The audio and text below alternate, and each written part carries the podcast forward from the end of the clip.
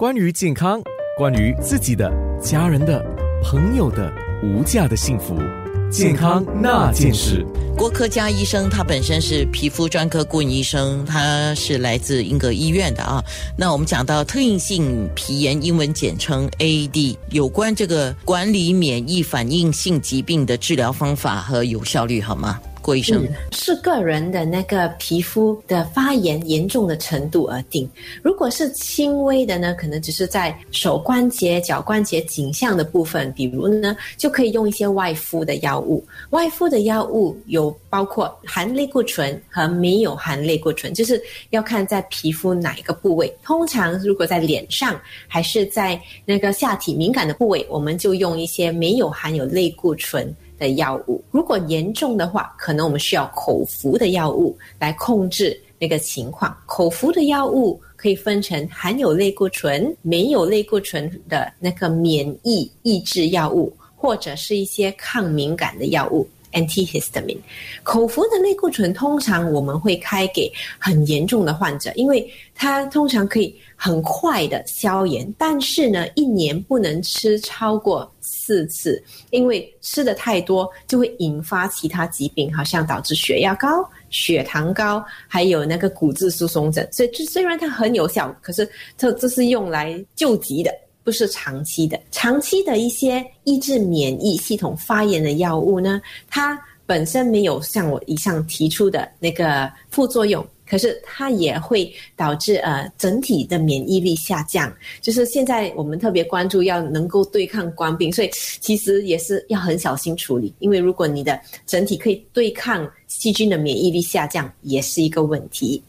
然后一些呃抗敏感的药物，antihistamine，它这些就是可以止痒，它通常都没有什么严重的副作用，只是有些会导致人比较药水，这些都是比较安全的，可以帮助你止痒。有些病患的情况真的非常严重，从头到尾皮肤，从头到脚皮肤都是发炎着的。所以呢，这些病患我们通常都会建议用一些呃生物药剂。所以生物药剂它是一种很针对这个免疫系统失调的功能来把它调节过来。就是它是针对就是治根一个方向，它针对那个失调的免疫系统，把它降下来，它就不会一直继续的攻打。你的皮肤，所以它这种是一个打针的药物，有研究也是呃一些口服的药物也要面试了。只是目前这些打针的药物呢，它的效率非常好，就是差不多有七成的病患接受了一个治疗过后，都会看到显著的效果。是，呃，刚才你有提到两类型的药物，一种就是一般性的在治疗，没有什么太多的副作用的，对吗？一种呢就是。短期内急用的啊，急性的，对，然后就蛮有效的。那个小朋友也可以用那样的药物吗？通常我们尽量不开给小朋友，因为呢，小朋友主要我们可以的话，就尽量用外敷的药物。真的是非常严重，我们才考虑口服的。因为如果小朋友一直吃这些含有类固醇的药物，他们长不高。他们会影响他们的成长，而且也会导致那个青光眼、白内障。所以可能我治疗一个问题，把你的 AD 治疗好，可是我又给你其他三四个问题，所以也不是一个很好的解决办法。内跟外的治疗方式，一个就是口服的，一个就是外敷的啊。对。那一般上对于口服的药物，我们会比较谨慎嘛。医生也觉得需要，他才会配给你啊。比如说。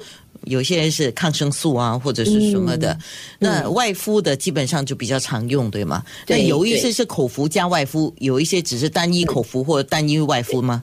对，所以通常在 AD 治疗方面，我们一定是要使用润肤膏，因为润肤膏是基本的，它帮忙修复保湿。然后在那些局部有红疹的地方，我们就用外敷的药物。所以如果你的情况不是太过严重，这样的治疗方法。你可以是足够的，可是情况比较严重的话，我们就要加口服的药物。通常加了口服的药物，我们还是会说外敷的还是要继续，因为不能单单靠口服，口服总有一天你也是也是要停的，所以外敷是可以比较持续性的使用。好的，健康那件事。